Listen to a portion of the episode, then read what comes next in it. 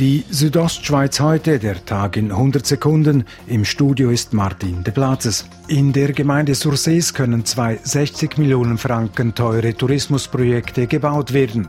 Obwohl in Savognin das Hotel Cube schließen musste, sieht Gemeindepräsident Leo Thoman weiterhin einen Bedarf an Hotels. Es ist so, dass wir natürlich gerade in den Hotel wenig Bett haben. Oder? Wir haben zum Teil sehr alte Hotels und darum sind wir schon der Meinung, dass es wichtig ist, dass neue Projekte entstehen.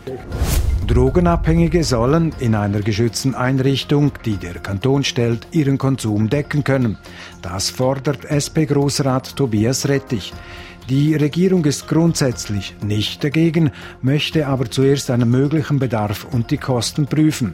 Tobias Rettich lässt aber nicht locker. In der Junisession werde ich auf jeden Fall mit allen möglichen Argumenten für den Auftrag kämpfen und auch weiterhin mit den involvierten Fachstellen an dem Thema arbeiten. Der Feldsturz zwischen Martina und Ovella vom Samstag versperrt die Engadiner Straße.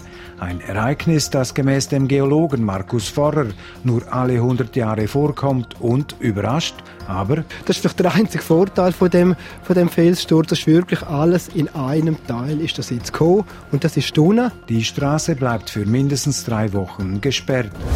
Vor über zehn Jahren verlangte der Bund einheitliche Adressen in allen Schweizer Gemeinden. Für das Bergell war dies eine große Aufgabe.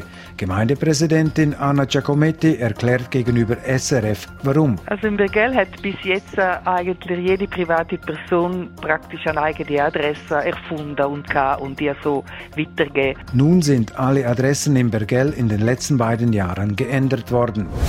Die Südostschweiz heute, der Tag in 100 Sekunden, auch als Podcast erhältlich.